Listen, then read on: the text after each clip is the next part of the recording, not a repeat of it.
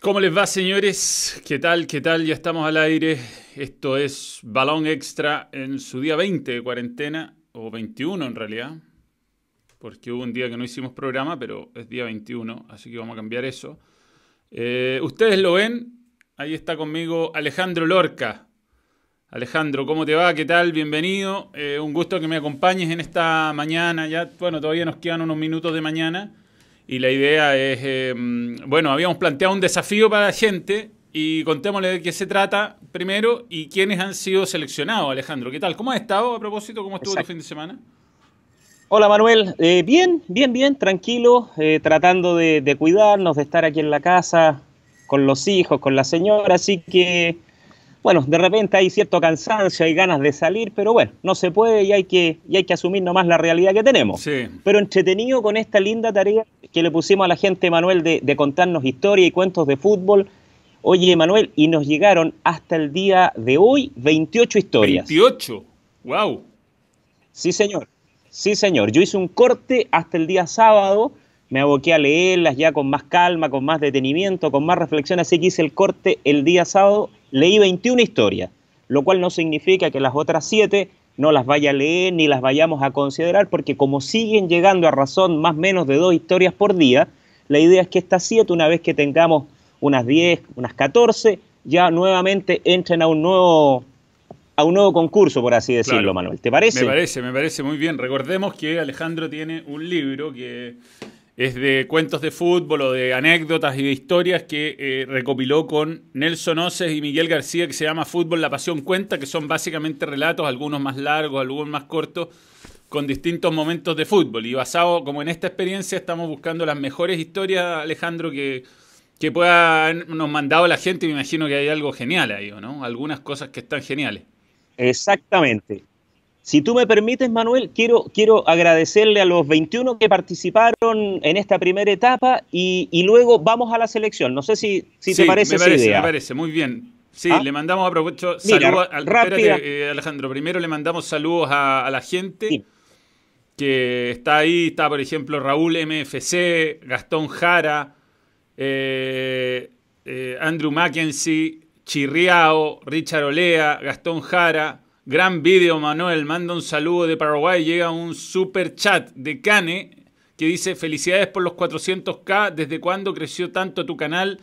Abrazo. Bueno, este canal ha ido creciendo paulatinamente. Somos un canal que eh, su crecimiento, Cane, ha sido orgánico. No hemos hecho ningún tipo de publicidad, no hemos publicitado ninguno de nuestros videos y nuestra, llevamos cinco años, hemos crecido ba- bastante regularmente. O sea, vamos eh, creciendo a 100.000 seguidores por año, podría ser, una cosa así, y tratando de mejorar nuestro material. Nosotros eh, lo que buscamos es hacer mejor contenido y si tenemos mejor contenido vamos a tener más seguidores. Básicamente ese ha sido nuestra, nuestro secreto. Así que, Fantástico, así que un, un abrazo también a los 400 mil. sin duda, sin duda. Así que, bueno, nada, eh, Alejandro, eh, cuéntanos, va- dale, dale tú.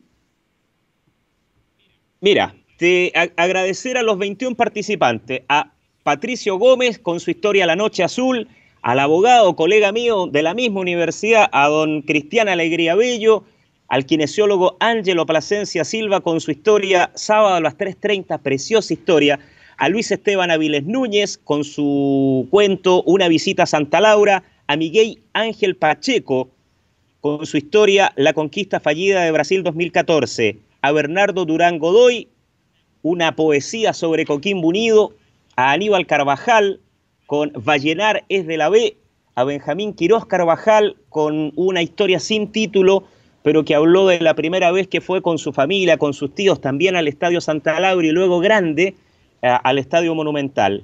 A Lidio Martín Jorquera, dicen que soy el malo, a Martín Tempine, promesas de oro en el cielo, José Antonio Ganga, con mi primera vez en el Nacional junto a La Roja en Copa América, a Martín Ponce Miranda, eh, también un- una historia sin título, pero que relata su vida como futbolista amateur y luego como juvenil en algún club profesional. A Valentín Fuentes, con su historia Luchar ante la adversidad, una narración preciosa para los hinchas de la U de aquel título 2011 sobre Católica. A Andrés Villalobos, con su cuento El último abrazo, Tomás Soler, que nos mandó cuatro historias, el final de la final, los fusilamientos del 9 de abril, dos años de espera, A mí no me des, Jimmy Pablaza con Las lágrimas, José Ignacio Chilling con Torneo Apertura 2014, Vicente Tapia con Mi primera vez en el estadio, Cristóbal Carmona con No fue un gol más, Richard Riz con Vuelvo a creer y finalmente Elmer Veloso con Pirque Cancha número 2. 21 preciosas historias, 21 cuentos, Manuel el abrazo grande para todos que, que nos eh, entregaron su trabajo. Incluso muchos de ellos me ponían en los correos, mira, eh, eran historias personales, eh, se sentían como finalmente entregando parte de su alma, confidenciándonos algo, así que es esa generosidad y ese gesto, por supuesto que lo agradecemos. Notable, notable, notable. Y bueno, vamos a leer algunas selecciones, ¿o no? Sí, pues mira, yo tengo hice varias, hice dos o tres menciones honrosas y dos ganadores. La primera mención honrosa es para eh, La zurda mágica, la historia de Cristian Alegría, que se refiere básicamente, Manuel, al gol del Coto Sierra a Camerún. Ya. Una narración muy bonita del, tiro libre del Coto Sierra a Camerún. Una segunda mención honrosa para Ángelo Plasencia por el sábado a las 3.30 cuando él eh, toma a su hijo y, lo lleva por primera vez al estadio, el estadio El Morro, con el sonido del cañón, con el, eh, el, monumento a Ramón Unzaga, el hombre que convirtió un gol de chileno y cuenta todos los detalles, la bebida, el sándwich para el hijo, en fin, una historia muy linda. También una mención honrosa para él. Y la última mención honrosa, El último abrazo, una historia de Andrés Villalobos. Y tenemos dos ganadores también, pues Manuel. A ver. Y los ganadores, en su minuto, le vamos a entregar eh, ese ejemplar del libro autografiado por, por usted y por mí, modestamente. Se los haremos llegar después de la pandemia de algún modo, pero van a llegar. Las historias ganadoras Cuéntela. son dos. A ver. Mire, quiero leerle un fragmento de Promesas de Oro en el Cielo de Martín Tempine. Esta es una historia preciosa donde nos retrata cómo el, eh, eh, eh, el, fanatismo por un equipo se traspasa de abuelo a padre y de padre a hijo y de generación en generación. Y yo quiero leerle rápidamente un pequeño fragmento, Manuel.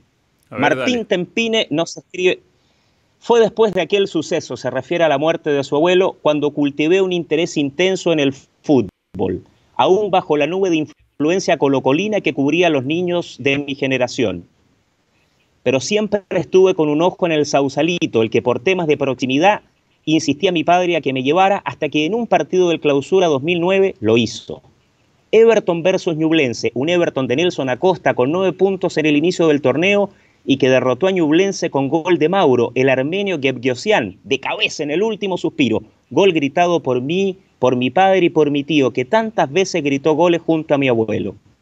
Partido inolvidable, no solo por el resultado y por lo gritado del gol en ese momento, sino porque me llevó a la reflexión de que podía experimentar lo que mi abuelo sintió tantos años y lo que le fue privado por la poderosa muerte en el 2008 al alentar al equipo de mi ciudad, lo cual me llevó a prometerme que el día que Everton baje su estrella número 5, estaré ahí para abrazar a la persona más próxima a mí, sin importar si lo conozco o no, y para celebrarlo por él. Han pasado 12 años desde el milagro de Sausalito y voy cada fin de semana a ese estadio con la ilusión de que se repita. Me acompañan los padres y sus hijos de Viña del Mar, me acompañan los señores mayores con audífonos, chaqueta, porque saben que pasada las 4 de la tarde se pone fresco, y me acompaña el recuerdo y la memoria de mi abuelo, quien por 32 años no dejó de apoyar para lograr algo que no pudo ver. Es cierto, no son años gloriosos del oro y cielo, Lejos están las probabilidades de un milagro, lejos están los miralles y el liebre riberos, lejos está el cerro colapsado de gente y los asientos de concreto. Pero como sé que lo hincha de provincia, esperaré para siempre, si es necesario. Qué grande. Yo que veo una, una, hermosa, hermosa historia de, Martín Tempine y, y, que nos refleja, imagínate Manuel, lo difícil que ser hincha no de Colo Colo, de la U, de Católica, de Everton, de un equipo de provincia que, tienen tan pocos títulos, tan pocas alegrías. realmente es muy, muy, muy bonita la historia. es, un fragmento de la misma. Sí, a mí de respecto a Everton, fíjate que me tocó como mi papá es hincha de Everton y había algunos tíos que de repente me llevaban al estadio. Lo que pasa a mí, a mí, a mí, a mi papá lo, lo anticipó un tío abuelo mío, fanático de la Católica, que me llevó muy chico por primera vez al estadio. Mi papá no es muy futbolero, pero después él me llevó a ver a Everton, después. Pero yo ya estaba, yo ya estaba, ¿Ya? era fanático de la Católica. Entonces fui a ver un par de Colo Colos Everton épico, épico. Fui uno el año 92, que Colo Colo, campeón de América, con todas sus figuras, perdió 4 a 1 con Everton en un partido que... Uh que estaba repleto el estadio a unos niveles. Yo creo que nunca había estado en un estadio tan lleno en mi vida, así respecto a su capacidad verdadera, ¿no? Una cosa es haber ido al Nacional con 80.000 personas, pero en ese momento que habían 80.000 personas, acá no, pues acá había 32.000, ponte tú, y, el estadio hacía 25.000. Esa vez fue, la otra vez fue cuando Colo Colo fue campeón, en el 2008 fui, fui. Mira. Y... Acuer ¿Mm? Eh, eh, ¿Te acuerdas que Everton ha sido en general un rival complicado para Colo Colo? Eh, hace muy poco tiempo, ¿te acuerdas que Everton, con un equipo que venía haciendo una campaña más bien modesta, más bien pobre, le ganó con cuatro goles del Pato Rubio en Sausalito? No hace mucho a Colo Colo. Sí, no hace mucho, ¿no? Sí, tiene, su, tiene sus momentos con Colo Colo. Pero... Exactamente. Está, está muy bueno, está muy buena esa historia. Y además Everton es un equipo, como te digo, que le tengo especial cariño. Eh, cuéntanos la otra. Mira, la otra también te voy a leer un, fragmento. Esta historia es la de... Eh, dame un segundito. Todos los segundos que quieras. Dice, dicen que soy el malo.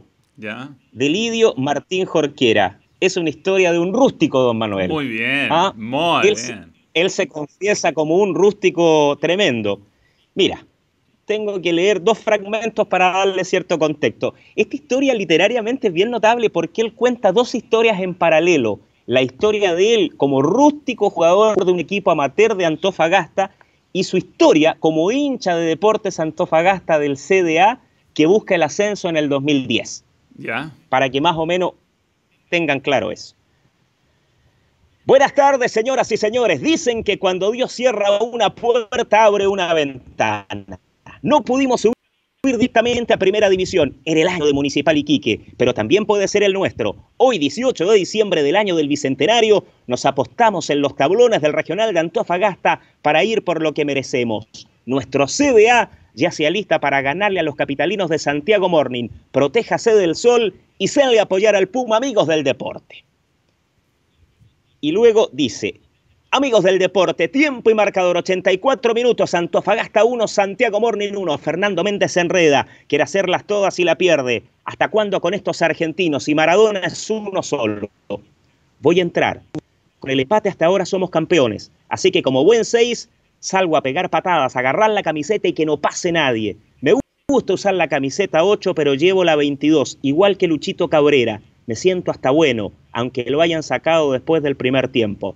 Como está jugando Carlitos Escudero, si es malo, no te va a poner un pase como con la mano, ni bicicletas, ni amagues, pero tiene un corazón enorme. Vamos con el tiro de esquina a favor del equipo Puma, 85 y medio, vamos, partido ya termina. Último córner en contra y viene hasta el arquero rival a cabecear. Centro, cabezazo, voy con todo a barrerme. La sangre en mi pierna ya la siento. La pelota salió lejos a la banda. Acabo de evitar que nos ganaran. Picasso final. Somos campeones. Eres muy malo, loco, pero le hiciste.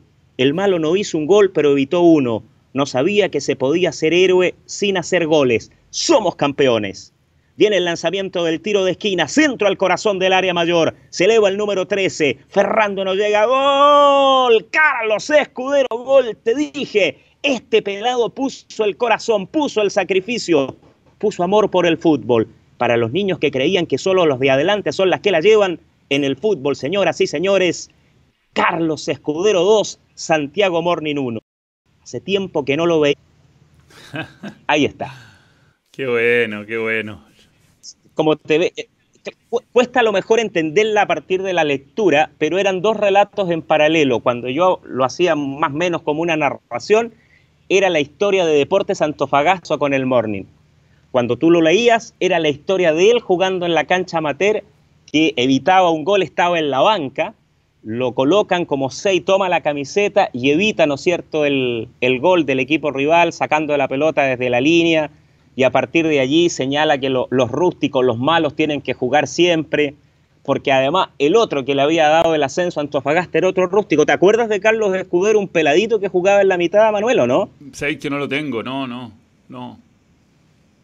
Yo me acuerdo de él, un, un, un rompeolas en la mitad del terreno maestro. ¿ah? un jugador de esos que me gustan a mí. Sí, pues, sí, pues. Un imprescindible, como diría usted. ¿ah? Qué grande, qué grande. Bueno, ahí tenemos, tenemos dos de los relatos que vamos a ir eh, seleccionando, digamos, los podríamos ir publicando en alguna parte, ¿o no? O después al final vamos a hacer, hacer Podríamos hacer el esfuerzo, claro, claro.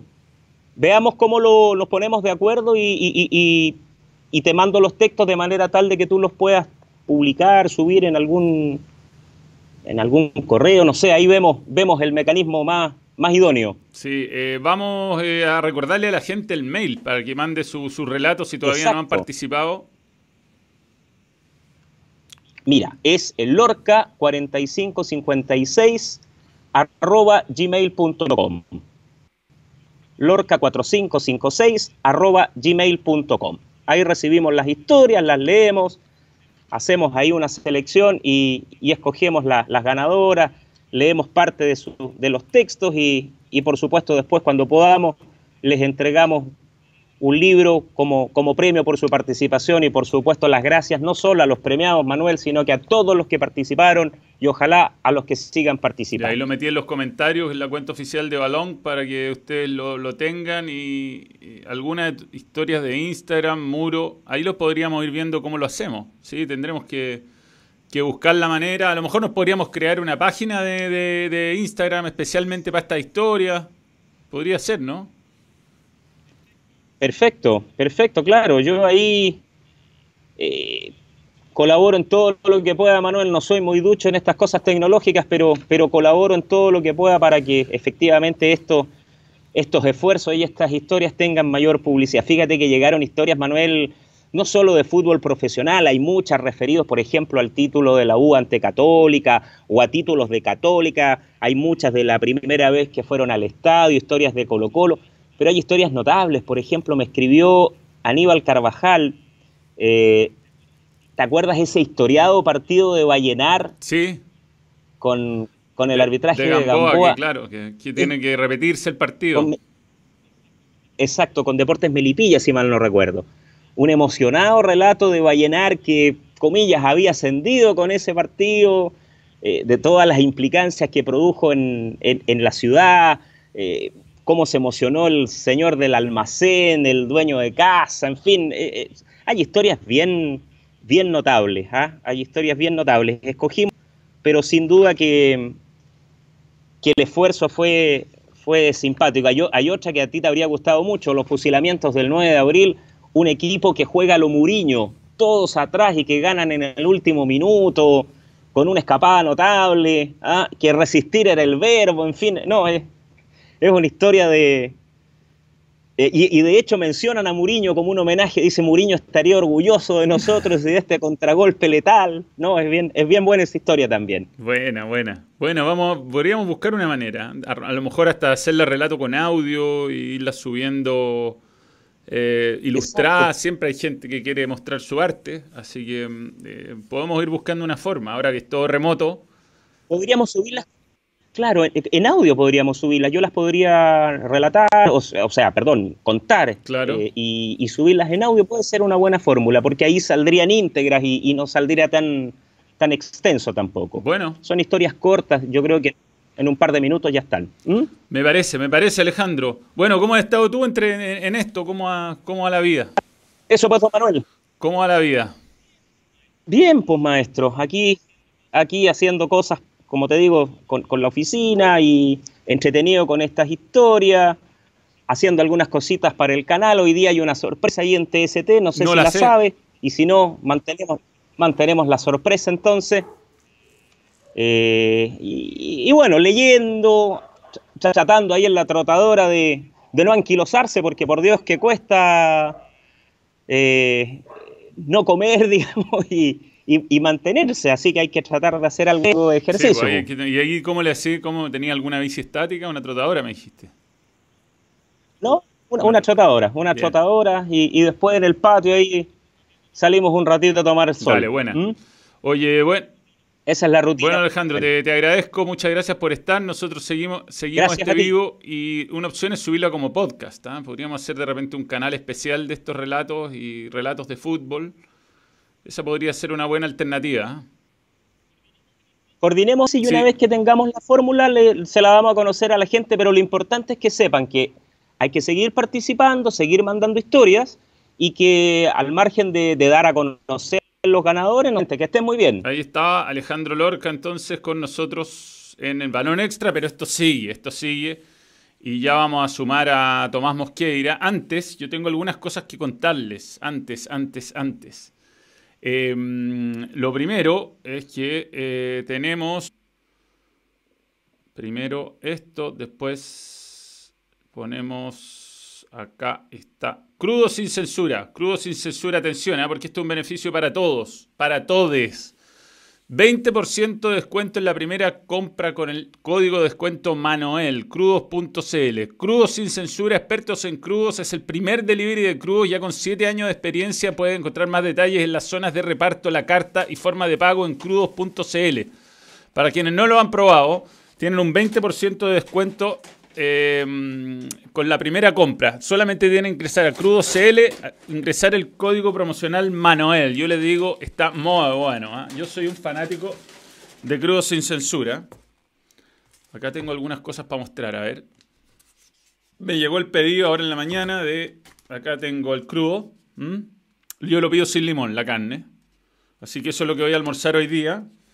Y viene con, viene con toda clase de, subproductos. ¿ah? Eh, tiene, por supuesto, la cebolla aparte.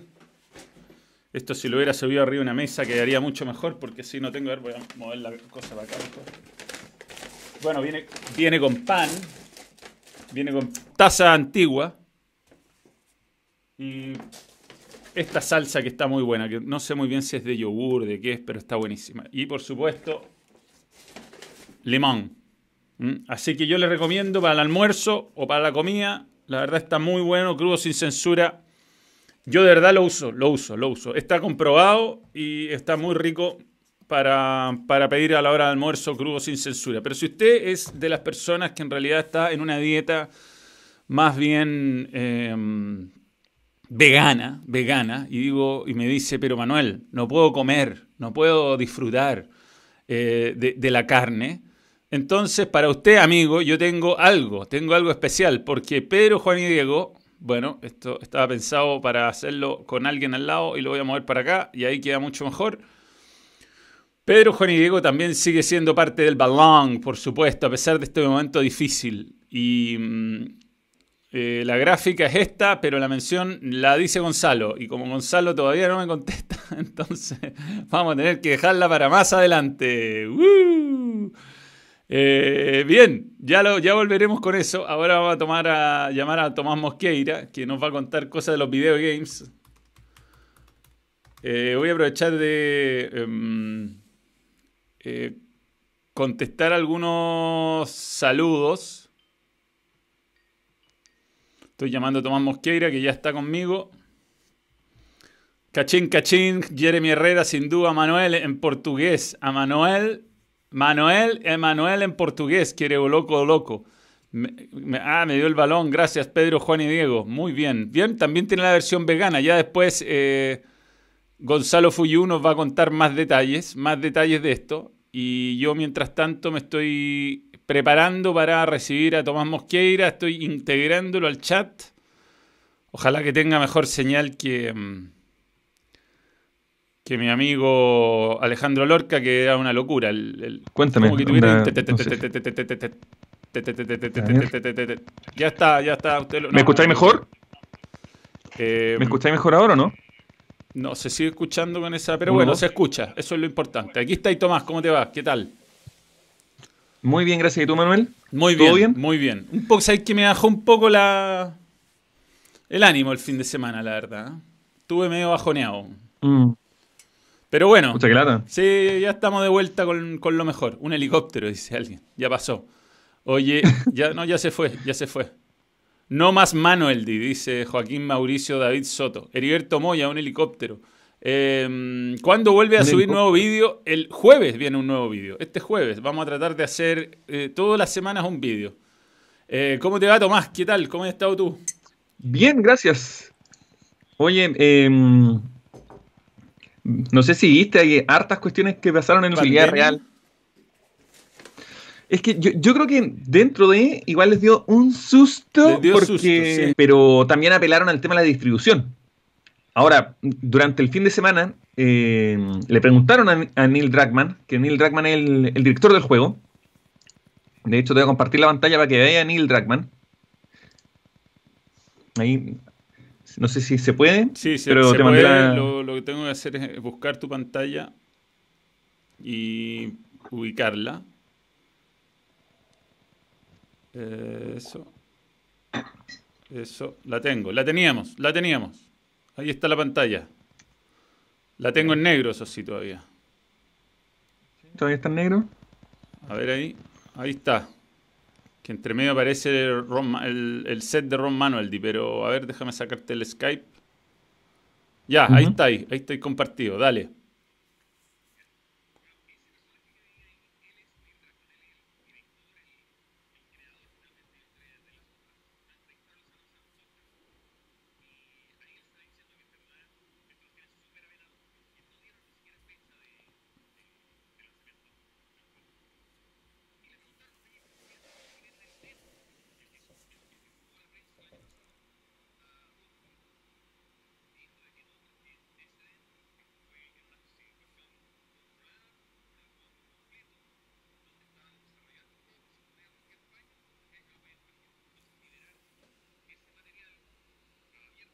No se escucha, a ver, espérate, espérate, no se, no se escucha, no se escucha, no se escucha, algo está pasando acá.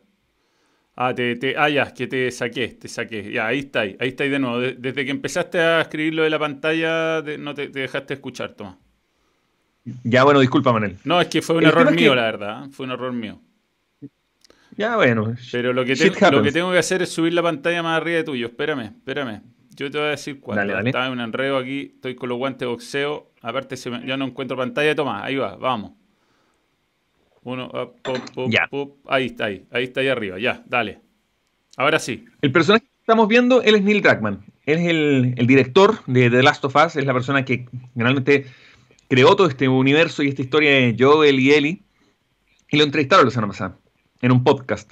Y le preguntan por esto mismo, ¿qué pasó con el juego? Dijo de que efectivamente el juego todavía está con demasiados, eh, demasiados problemas y que no tiene el estándar de calidad que tienen los juegos de Naughty Dog. Así que ellos optaban finalmente por seguir trabajando para poder sacar el producto lo mejor posible y no dan fecha. Ahí está el primer problema. No hay fecha confirmada para cuándo va a salir The Last of Us 2. ¿Y no será Y, que no es tan bueno? el otro problema- ¿No será que se estarán dando cuenta que no es tan bueno? Están tirando el, el poto para las moras, como se dice. Mira, eh, es un tema bien, bien anecdótico porque The Last of Us, te, voy a mostrar otra foto. Eh, la semana pasada, BAFTA, que es la British eh, Awards, eh, que son eh, finalmente los premios británicos eh, de arte, Sí.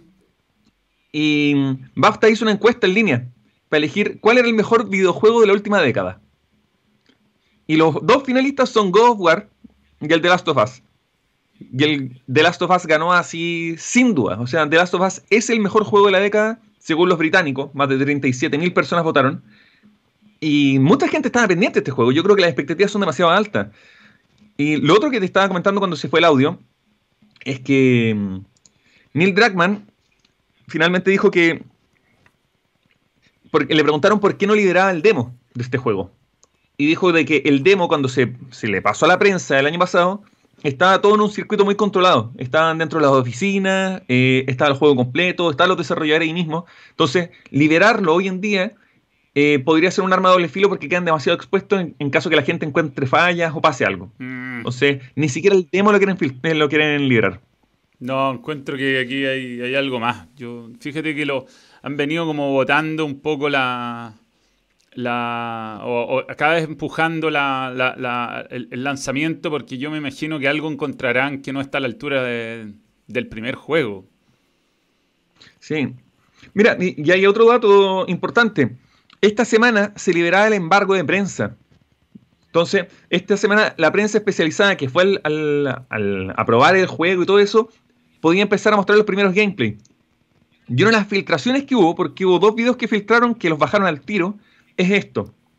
Que, yo, eh, que Eli puede tocar guitarra.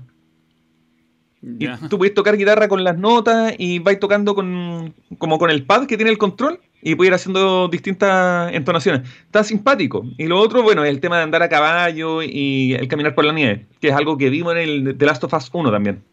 Sí, ¿irá a ser un mundo abierto o irá a ser eh, el, el, ¿cómo se llama? El, eh, igual que Last of Us 1 o Uncharted, que uno en el fondo tiene que ir hacia un lugar y no, y no puede tomar decisiones reales, digamos. Dicen que va a ser Dicen que va a ser más mundo abierto, pero igual va a ser controlado. O sea, que vaya a poder moverte libremente por la ciudad y no va a ser tan, tan cerrado como los juegos que mencionaste, como el, de Last, como el de Last of Us 1 o el Uncharted. Vaya a tener un poco más de libertad. Yo me imagino que va a ser como el God of War, que es un juego que te da la libertad de poder hacer misiones secundarias y moverte más libre por el, por el mapa. Sí, eh, ahí podéis mostrar de nuevo el ranking de, de juego, ¿no? Que hay harta gente que, por ejemplo, Chirriado dice Heavy Rain, juego infravalorado. Mira, de, los juegos que están ahí está el Bioshock, que el Bioshock hasta hoy o ayer lo podías descargar gratis en la PlayStation Network. El Bioshock Collector, considerado una de las mejores sagas del último año, estaba gratis, todo. El Dishonored, buen juego. El Destiny, personalmente, yo creo que sobrevalorado. El juego más caro de la historia en su momento. O sea, imagínate que tenían tanta plata que pusieron a Paul McCartney haciendo la canción del final del juego. O sea, ¿cuánta plata tenéis que tener para pagarle a Sir Paul para que te haga una canción en un videojuego? Ya. Portal 2, un juegazo. Batman Arkham, la saga completa extraordinaria. Sí. Rocksteady ahí se. He jugado, he jugado, he jugado, algunos. No, no, habría votado Super Mario Galaxy, weón. Sí, yo también ahí. siendo que Batman Arkham es un juegazo. Rocksteady le pegó el palo al gato con esa franquicia, pero Mario Galaxy sin lugar a dudas muy, muy bueno, buen juego. bueno, yo me lo di vuelta con todas las estrellas verdes, todo, el Galaxy 1 y el 2. He pensado volver a tener Nintendo, de hecho. Mira, bueno, entre Uncharted 4 y God of War, ahí se mataron entre dos cabezas de serie. Sí, no, pero God of War injusto, injusto que Uncharted haya quedado en primera, en primera ronda. Claro, pero es que God of War es muy buen juego. Muy, muy buen juego. No lo he jugado, fíjate. Eh, Fallout 4 con el Mass Effect, bueno, dos juegos relativamente similares en cierto aspecto. Y finalmente el The Last of Us con el Edit Finch. El Edit Finch es un juego mucho más lírico, por decirlo de alguna forma. Como que tú vas viendo cuáles son las cosas que pasaron en esa casa y por qué tus familiares fueron muriendo y tienes que ir como jugando con los recuerdos. Es un juego que ganó mucho por la interpretación de arte y el, relato que tiene, pero The Last of Us le tocó una le tocaron ya una llave fácil en todo caso, hay que decirlo. Sí, Jeremy Herrera, Jeremy Herrera y el GTA V pregunta. Yo pregunto lo mismo. Call of Duty, ¿cómo no están? Mira, hay varios juegos, no está el de Witcher, siendo que es un juego europeo hecho en Polonia y tampoco lo consideran. No sé cuál habrá sido el criterio finalmente de BAFTA. Probablemente eligieron los que ganaron el, juego del año o no sé porque me sorprende un poco también el listado. Eh, me, sorprende que no esté The Witcher, por ejemplo. The Witcher que el año pasado sacó una serie Netflix y la rompió, que tiene más de 200 premios como juego del año, y es un juego europeo, polaco, y no lo consideran. Yo creo que ese es uno de los que no estaba. Y bueno, cuando llegan a la, última terna, votan entre los tres y el, el, que saca mayor puntaje pasaba directo a la final. Ya. Oye. Entonces, The Last of Us corrió solo. Sí, corrió solo, corrió solo. Oye, Tomás, tú tenías algo más para contarnos. Sí, mira, a ver, em, relanzaron el Modern Warfare 2 del Call of Duty y lo relanzaron con polémica, obvio. Porque este es el juego del 2009 donde tenía una etapa donde está en un aeropuerto en Rusia y, y hacía un atentado terrorista matando a la gente. Que fue un tema que dio vuelta al mundo, que quedó la grande. Y los rusos dijeron que no van a vender el juego, que van a esperar hasta que el juego sea liberado para todas las plataformas y venga con, algún tipo de filtro, por decirlo así. Ya. Otra cosa, bueno, eh, la semana pasada salió el Resident Evil 3. ¿Y qué tal ese? Que es el... Anda muy bien. Juego de zombies, eh, tercera persona, muy buenos gráficos, entretenido. A ti te gustaría harto, como te gusta el Days Gone y te gusta el The Last of Us. El Resident Evil es un juego clásico, muy bueno. Y juego terror, pero muy buen juego al fin y al cabo. Me gusta, me gustan esos juegos que uno está tenso, compadre, y se pone nervioso y, y lo pasa mal. Lo pasa mal a veces, a veces. Que le da susto. Sí, no, acá eh, los personajes son súper injustos. O sea, Nemesis es un personaje súper, no sé, como el típico malo de la película que aparece y aparece y aparece y aparece. Como Jason o de esas características. Bueno, este día viernes sale Final Fantasy VII, considerado el juego más esperado de los últimos 25 años, juego que salió en 97. Y ya en 5 años PlayStation prometiendo, prometiendo, prometiendo, y por fin sale. Wow. Pero no sale completo, sale, se va a dividir en tres partes. Eh, este juego, sin lugar a duda, uno de los juegos más esperados de, de las últimas dos décadas. No está ya. Este juego revolucionó la industria hace 20 años y, y bueno, y puso en el mapa eh, los juegos de rol japoneses como algo mucho más transversal. Este fue el juego, el game changer para PlayStation, de hecho. Porque Final Fantasy era una franquicia de Nintendo y como Nintendo no quiso hacer la transición de los cartuchos a los CD, dijeron nos vamos con PlayStation y sacaron este juego y la rompieron y de ahí Final Fantasy se volvió el fenómeno que es. Mira, errores Y que este cuestan título. Sí. Bueno, y lo otro, que el fin de semana voté en Culbet, pues. ¿Ya? Me fue. Mira, te, te voy a mostrar cómo me fue. Eh, voté en, en- en las luchas libres. Pensé que Brock Lesnar ganaba, perdí. Gané en la de Charlotte Flair, gané la de China Baszler. Perdí en la de Rollins con Owens. Perdí en la de, mm, en la de las mujeres y pagaba por 36. Yo de verdad pensé que me ganaba las 72 lucas. Porque la aposté 2 lucas. Dije, acá yo creo que voy contra todo pronóstico la puedo hacer. Perdí.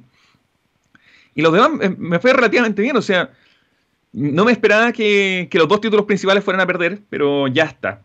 Ahora, ¿qué está pasando en Culbert? ¿Por, por qué entro acá, cachai? Porque eh, hay un, un- ¿Cómo se llama esto? Un campeonato que organizó Max Cárdenas ¿Ya? con los jugadores de fútbol chilenos. Y empezó a ser pa- partido el fin de semana y se están matando entre ellos un campeonato de FIFA de 16 jugadores. Entonces, acá están los partidos de hoy día, a las 3 y media y a las 4 y media. Y esta sería mi apuesta. ¿Ya? ¿Tú creís que eh, a los jugadores? Es que no tengo, o sea, los conozco a los jugadores, pero no tengo idea cómo juegan. O sea, eh, esas son mis apuestas. Tú, tú, tú que los conocís más, ¿hay alguno que te diga, no, sabéis qué? Yo tengo más fe, no sé, pues va Carlos Palacios que Camilo Moya. No, no, no, vamos con Camilo Moya. Camilo Moya tiene que tener Ya. el mismo oficio para jugar eh, que, la- que muestra en la cancha. Es joven, pero. Mire, Gonzalo Tapia, el, delantero de la, Díaz. de la Católica. Mm, Le tengo fe a Nicolás Díaz, sí. Ya, Nicolás Díaz, perfecto. Y entre. Conce y Cobresal, Qué difícil ahí, no, no los conozco ninguno de los dos. y ahí entre Católica con O'Higgins, Gonzalo Tapia con eh, Matías Vamos Fraquia. con Católica, vamos con Católica. El joven Tapia.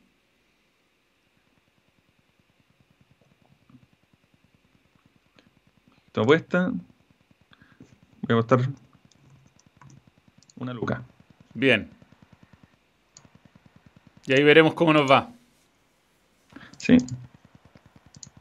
Camilo Moya, un nombre importante. ¿ah? No, tenéis que Ujú. ponerle individual a cada uno. Sí. Voy a apostarle 500 a cada uno. Ya, eso. Van a jugar dos en total. Me parece. Sí, hay que cuidar las finanzas en estos días. Sí. Yo pensé que me ganaba las 72 lucas. La, la verdad, para mí fue, fue un golpe de agua fría. A la pobre mujer que, por la que voté, la maletearon entre cuatro. No, Le plancharon entre no, cuatro. pero no, por Dios. No, no estuvo bien. Así que mm, eso, pues ese es mi apuesta hoy día de Culpet. Esperemos me vaya bien y te voy a estar contando qué tal. Ya, me parece. Ya, Tomás, bueno, te mando un gran abrazo. Gracias, Tomás, Igual. por estar con el balón. Ahora viene Gonzalo Fuyú. Eh, espérate que te pongo en cámara para que te puedas despedir, porque esto es el colmo. La pantalla de Tomás fuera. Ahí está Tomás Mosqueira. Chao, Tomás. No, hoy día en la noche play balón, ¿o no? Chao, Manuel, abrazo. ¿Que estén bien? Hoy día en la noche play balón. Sí, sí, sí, como siempre. Bien, buenísimo. Como todos los lunes. Chao, Tomás. Chao, cuídate. Ahí está Tomás y yo aprovecho de leer algunos comentarios. Ah, eh, vamos a meter la Gonzalo.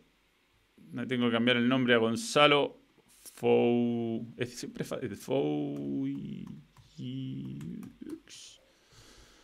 Listo. Y mientras tanto lo llamo. Joaquín Rivas, grande Camilo, ponle 5 lucas, post Tomás, Manuel, ¿cuál sería tu once rústico histórico de todos los tiempos? Uf, habría que pensarlo bien, habría que pensarlo muy bien.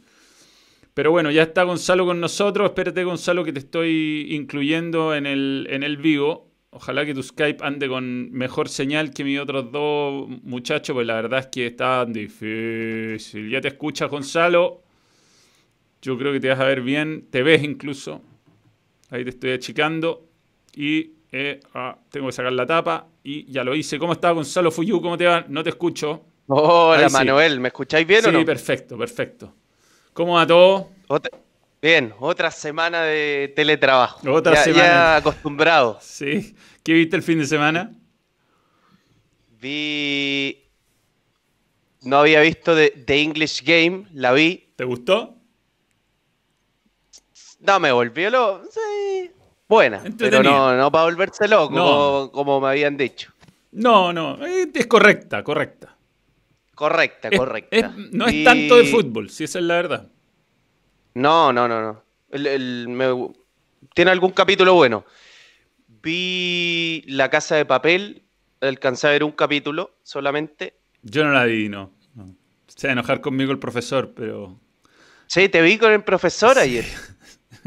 Unas locuras que se nos ocurren. Bueno, pero. Con mm, Maxi, y profesor. Sí, lo que pasa es que ayer salió muy mal técnicamente. La verdad es que Internet está hueteando. Sí, se, se, pisaban todo el rato. Sí, Internet está, está hueteando harto. Cuesta, cuesta hacer cosas muy locas. Yo creo que lo mejor es mano a mano nomás. Pero bueno, estamos, estamos en eso. Tú hoy día vas a hacer las noticias desde, desde tu casa. Las noticias, sí. Se quedó muy bien. Qué bueno, qué bueno. Yo a mí ya, ya está todo instalado. ¿Tú vas a conducir desde ahí? Conduzco el programa TST de acá, tengo también todo listo. Vuelve a la conducción. Vuelvo a la conducción. Eh, el punto es que ayer por hacer a Ron Manuel D desarmé todo el set, así que vamos a ver si lo logré armar bien de nuevo. Pero, ah, Ron Manuel D, el, saludo para profesor y Maxi fue grabado ayer. Ayer, ayer, sí. Sí, sí. No era archivo. No. No, y, y sabes que es una lata, porque para que aparezca Ron Manuel hay que hacer un montón de cosas y la verdad es que. hay que tomar whisky. Ah, entre otras cosas, se toma whisky. De hecho, hice una versión antes del whisky y una después del whisky. Hizo Ron. Y la segunda fue la que salió más divertida. Pero. Oye. ¿Y, tú qué, qué hay hecho? Además de hacer a Ron Manuel D. El fin de semana, la verdad, anduve flojo, flojo, flojo. Me aburrí, me aburrí bastante me aburrí como pocas veces. Y, y nada, el, hice radio, el, guardé mi energía para hacer la radio el sábado. Decidí no hacer vivo el mismo sábado porque había Teletón y encontré como raro hacer un vivo compitiendo con la Teletón, no me dieron ganas. Y el domingo hicimos esta cuestión de los mosquiteros, pero esta semana viene cargadito el balón. ¿eh? Tenemos. Bien.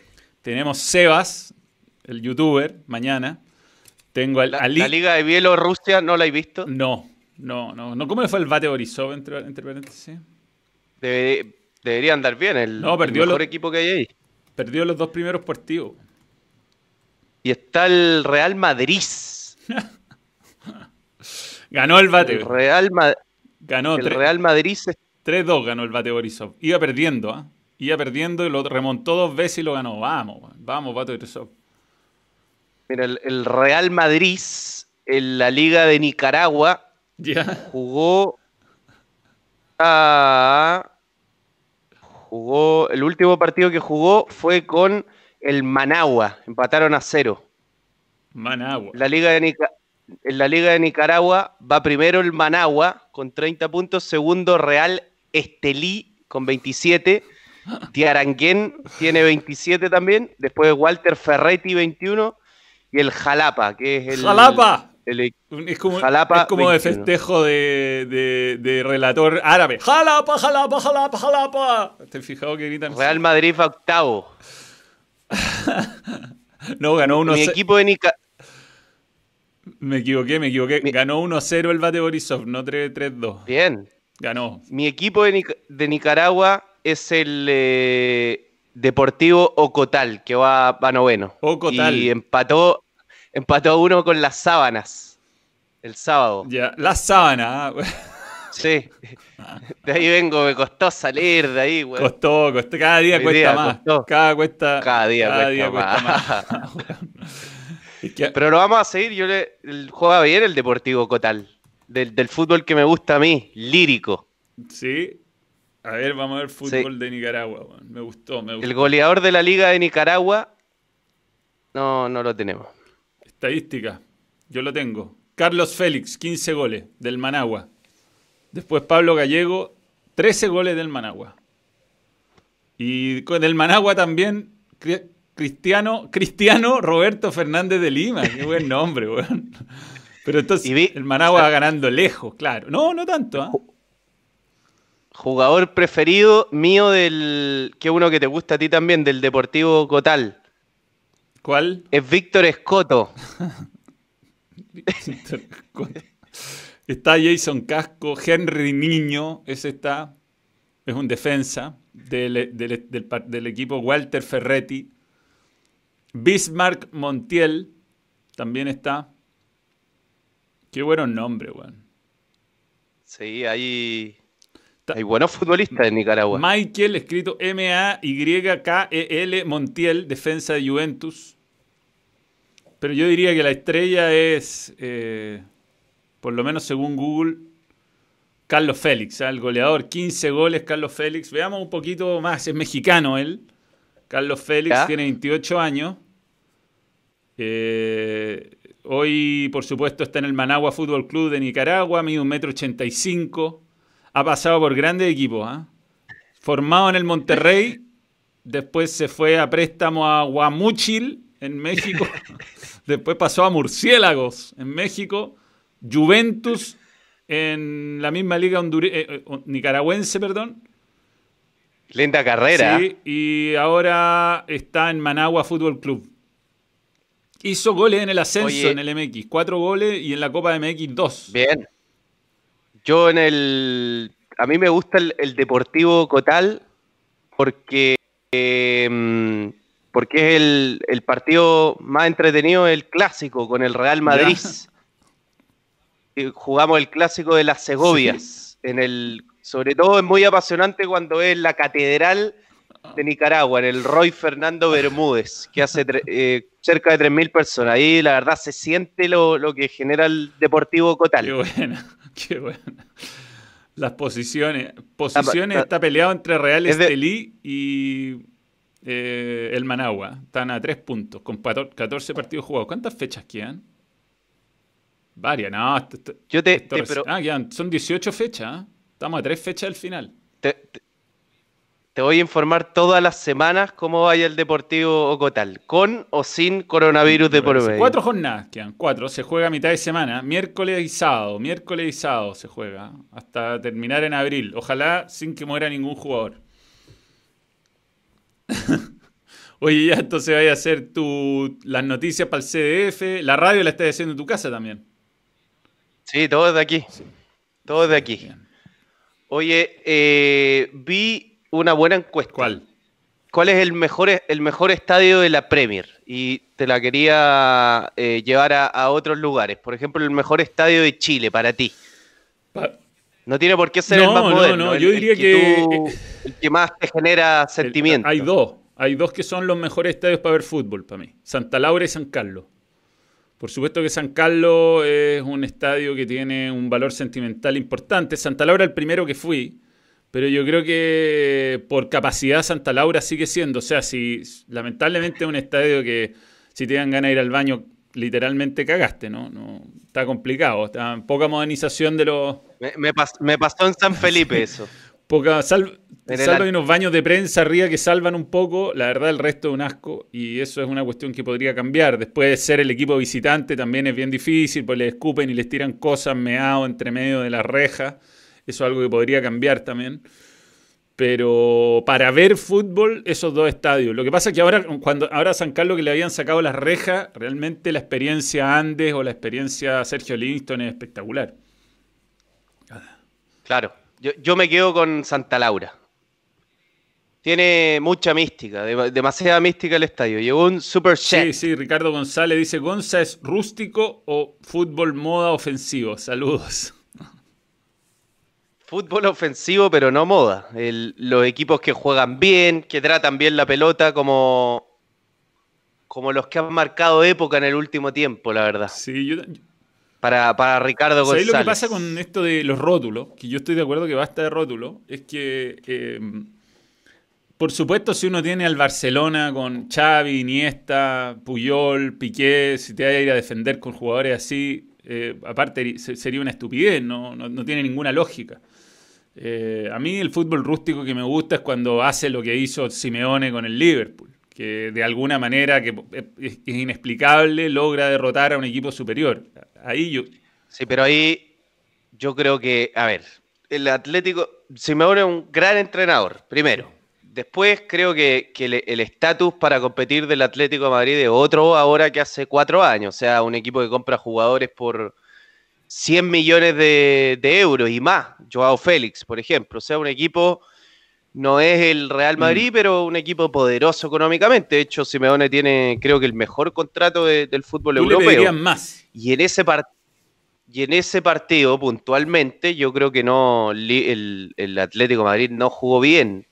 Le patearon 27 veces al arco, lo pelotearon y, y entre los palos y Oblak, que se jugó un partidazo, terminó clasificando. Pero yo no, no le buscaría tanta vuelta para, para defender a Simeone y para decir, no, es que mira lo bien que hizo Atlético de Madrid esto, esto, el que generó. Pues fue un partido que, que lo pelotearon. Sí. Después creo que tiene, tiene características muy buenas, hace muy competitivo a su equipo, defiende mucho su idea y, y ha tenido otras mejores versiones que esa de Liverpool. De todas formas, termina eliminando al, mejor equipo del mundo, eh, que tiene, tiene un mérito grande. Yo creo que es un tremendo entrenador, pero, pero él elige un, un estilo que, que no, no, uno, yo no podría decir, no, pero se adapta a la realidad de los jugadores que tiene. O sea, él elige jugar así, pero él podría jugar de otra forma también con los jugadores que tiene, ¿no? Ahí te cambié el nombre, no te había cambiado el nombre. Oye, eh, ya, la gente opina. El Germán Becker de Temuco, dicen. Gran estadio. Yo te diría que es de los que mejor se ve también, sin duda, sin duda. A ver. eh, y a mí, lo que pasa con el Germán Becker que solo he ido a transmitir. Es de donde mejor se transmite y de donde mejor se ve, pero nunca me ha tocado ir a, de público. El Esther Roa tiene la, la pista Recortán. Yo creo que uno descarta los equipos de pista Recortán. Eh, José Carrillo, el mejor estadio para ver fútbol el de Temuco, digan lo que digan. El mejor Germán Becker sin duda, Rodrigo Andrés Pizarro. Sí, sí, sí, sí, sí. Son súper santiaguinos, pos. Esther Roa, Germán El Becker, o sea. Quedó tremendo. ¿eh? El de Cobreloa no he ido nunca. El de Cobreloa no he ido nunca al nuevo, al antiguo fui. Al antiguo fui Sí, muchas veces. Para mí el mejor de todos, el que mejor quedó, es el de Concepción. Si el tema es la cancha de la pista recortán, que a veces este, a mí me gustan los estadios como el Germán Becker. Es, muy bueno el Germán Roa, pero lo Sí. mismo ponte tú el de Antofagasta, lindo estadio, pero un poco lejos de la cancha. Eh, Oye, y, de Sudamérica. de Sudam- bueno, en ¿por qué no el Monumental? Preguntan por ahí. Es que el Monumental está mal, es como que tiene una mala inclinación, entonces la gente que va, Sí. párense, siéntese, párense, siéntese, párense, Hay, hay siéntese. lugares que se ve muy mal. Sí, se ve muy mal. El Parque De Sudamérica. Rubén Marcos, de, de Sudamérica, espérate, eh, Ricardo González, tu once rústico de todos los tiempos. Puta, tendría que pensarlo con mucha calma. Hacer un vídeo especial para eso. Nicolás Apulías, el de, el de Palestino, pide. Gracias, Ricardo González, por tu super chat. ¿El de, el de, el de Palestino? No, difícil. Ahí sí que, sí que el recortán complica. No, ay, no, es que Dijiste está el, Germán. está el recortán. La, gente se ríe que dijiste Germán Roa. el Germán Roa. Sí, bueno, es que hice un Nombre mix. típico arquero argentino. Sí, sí, sí, el le- lechuga. Oye, mm, Luis Valenzuela Hermosilla de Copiapó se ve bien. Fui, fui a ver un partido ahí. Se ve bien, pero es cancha sintética. Pero bueno, el, el de la Florida se ve increíble también, fútbol. Los estadios bicentenarios en general, eh, Sausalito quedó bien hecho. Y de afuera que he ido, mm, Pero de Sudamérica, primero. Mm, Tendría que elegir la Casa Blanca de, de Liga, un buen estadio. ¿Sí? Sí, se veía bien, muy cerca. Me, Eh, me gusta el cilindro a mí. el cilindro, lindo estadio, sí, sí. Bueno, el Monumental un poco lejos en la cancha. Muy. Eh, La bombonera bueno, cabe muy poca gente. Poca pero gente. muy. Pero sí. Muy apretado, pero, pero mística, místico. Místico. Eh, ¿Qué otro estadio conocí ahí? Eh, el estadio Argentino Junior, el estadio chiquitito, pero es que los estadios argentinos son todos parecidos, el de Arsenal, el de Argentino Junior. Bueno, fui al de mm, al de Newells, no al de Rosario Central, pero fui al de Newells, un partido que jugó la U y ganó ahí. Pero Y también los de Bra... de Brasil fui al, al Maracaná, increíble. Eh, Increíble. Increíble. Se ve bien de todos lados, es gigantesco además. Fui a, a Sao Januario, que jugó un partido de la U ahí. Pero he ido El poco, ¿sabes que he ido de- poco? Poco en Brasil. El de, creo que el de Corinthians, el de Corinthians, el de Palmeiras y el de Gremio. Son No he, ido, tremendos. no he ido a estadio en Sao Paulo. Y en Paraguay solamente conozco el Estadio de Libertad. El estadio de los presos de mierda. Chico. Son unos presos de mierda los de Libertad. Son una Y del mundo. Para mí el mejor estadio del mundo es Old Trafford. Old Trafford.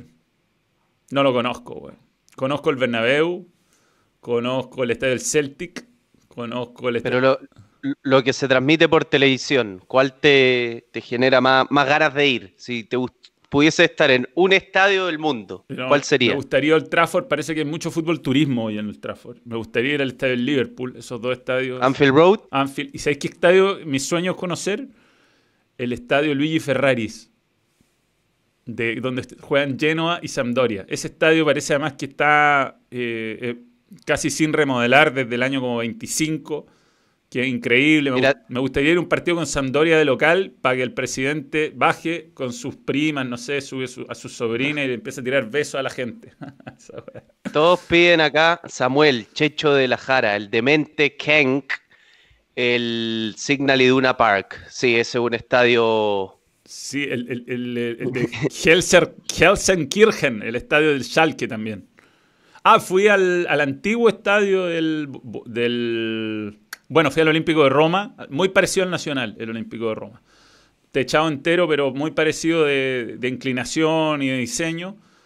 Fui a... mm, eh, ¿Qué otro estadio he ido? He ido a estadios más La. Azteca. He ido al Azteca, sí, buen estadio, el Azteca. Y fui al estadio ese donde jugó Chile-México, que era el antiguo estadio de un equipo de fútbol americano de los San Diego Chargers, que se fueron a les- se picaron porque no le remodelaban el estadio y se fueron, se cambiaron de ciudad. Y bueno, ese estadio sería el mejor estadio de Chile, lejos, el de los, el de los Chargers en San Diego. Y fui, No hay, no hay nombre. Manuel, el de mm, el Roy Fernando Bermúdez. ¿cuál es ese?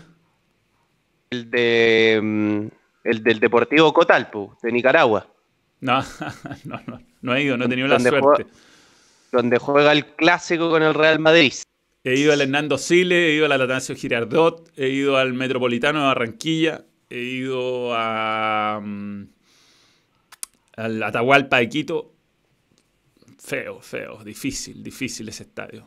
Difícil. Antiguo. La cancha. De Melec. No fui, no, no me tocó ir a ningún partido en Guayaquil, fíjate, no. Em, ¿Dónde más? Yo fui al Liber- Libertadores de América, lindo estadio, ¿ah? Falta, falta que lo terminen nomás. Sí, yo fui no cuando estaba la mucho- plata del Kun. Tú fuiste hace poco, yo fui cuando faltaba toda una Hace tribuna poco. completa. Que Católica le empató Pero- 2 a 2 a Independiente. Lindo estadio. Stamford Bridge. Pide Andrés Pizarro Ahumada, Joaquín Vicente Candy. Yo, mi único estadio en Inglaterra, fui a dos en realidad. Fui al estadio del Blackburn Rovers y fui al estadio del Tottenham, pero al antiguo White Hart Lane, no al nuevo. Yo fui al Emirates. Tremendo. Mira. Tremendo. Tremendo estadio. Vi a, a Alexis hacer un gol Qué buena.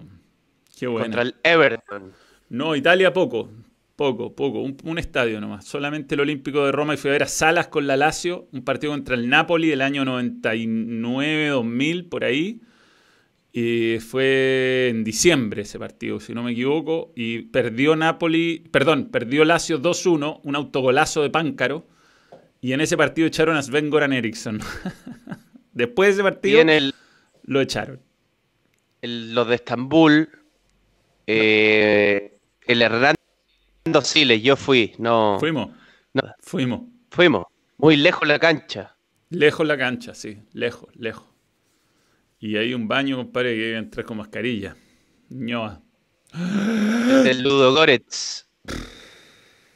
Manuel, no viste mi pregunta. ¿Debería la NFP hacer un nuevo estadio moderno a nivel europeo? El Nacional es muy viejo y no, no se puede remodelar. Con la plata de las Copas América se podría hacer, ¿no? Yo creo que ahora con los Panamericanos podrían haber hecho algo, pero es que el, tema del estadio es la cuestión de los detenidos desaparecidos. Es difícil llegar a un consenso ahí.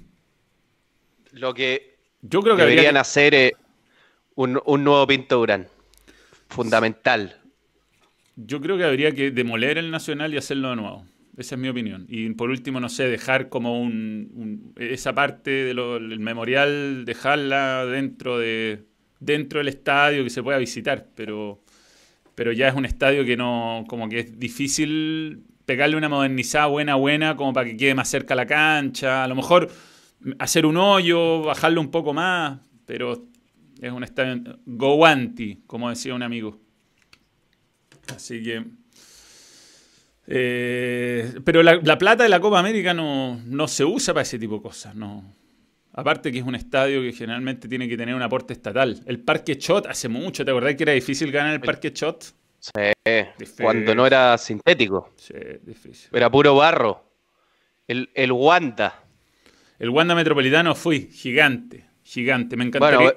Bernabéu es, imponente. Me encantaría ir a un partido del Atlético, porque yo fui a la final de Champions y había muchísimo turista, muchísimo turista en el estadio. Pero me tinca que es de esos estadios que no se escucha nada lo que pasa en la cancha. ¿Qué estadio en Chile te falta Bernabéu ver? imponente. Estadios que hablan. Me falta Arica, me falta Iquique, el nuevo. Eh, pero cualquiera de Iquique en realidad. Me falta el nuevo Calama. Eh, nunca he ido a Iquique. Ah, una vez fue una meta del Dakar, pero ni siquiera entré a la ciudad a, una, a un vivac, ni siquiera era la meta de la carrera. Eh, me falta bajando el sur. Mmm, la Serena, Coquimbo. Los conozco los dos, he ido a varios partidos, transmitidos los dos. Eh, conozco Copiapó, conozco El Salvador, conozco el San Talca. ¿Sabes que no he ido a Quillota? No. Yo fui. No he ido a Quillota, sí he ido a La Calera varias veces. No hace mucho que no voy a San Felipe, pero fui. Cuando trabajaba en fútbol, tengo una nota muy buena. Eh, ¿Chillán? No he ido. Chillán no. Después todos los de Santiago sí, todos los de todos los de la quinta región también, salvo San, San... ¿De Rodelindo Román no? No, fui a Rodelindo Román, no. ¿Te falta? Me falta, pero fui a Santiago Hueras, una vez a un Huachipata, no me acuerdo qué. Santiago ¿La Pintana? Fui, fui, fui. Muchas veces, sí. Em, Jugó mucho ahí tu, segundo equipo cuando fue campeón. ¿Audax? Cobresal. Jugaba ahí, claro. Sí. Sí, pero me gustó mucho El Salvador. Iría, iría de nuevo feliz. Pensé que esta vez me iban a mandar y no me mandaron. Eh, el Old Trafford de la cisterna. He ido muchas veces. Muchas veces. Fue creo que mi último partido iba a ser ahí. La U con, con Palestino lo suspendieron. Mira, lo, que dice Bernardo González eh, es verdad. El de Chillán es igual al de la Florida, pero con pasto natural, ¿verdad? Sí, es verdad, es verdad. Son iguales. Oye, ya, yo tengo que hacer radio, Gonzalo, así que vamos a tener que cortar. Eh, no tengo sí, pero antes hay que, ¿Ah? hay que mostrar algo. A ver, muestra. Es que tú lo tienes.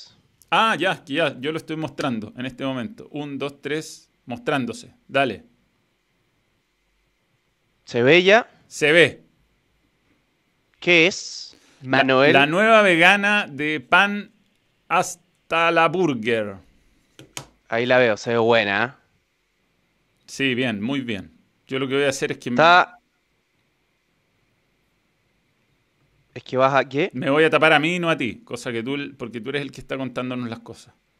Y ahí está. No, pero... Ah.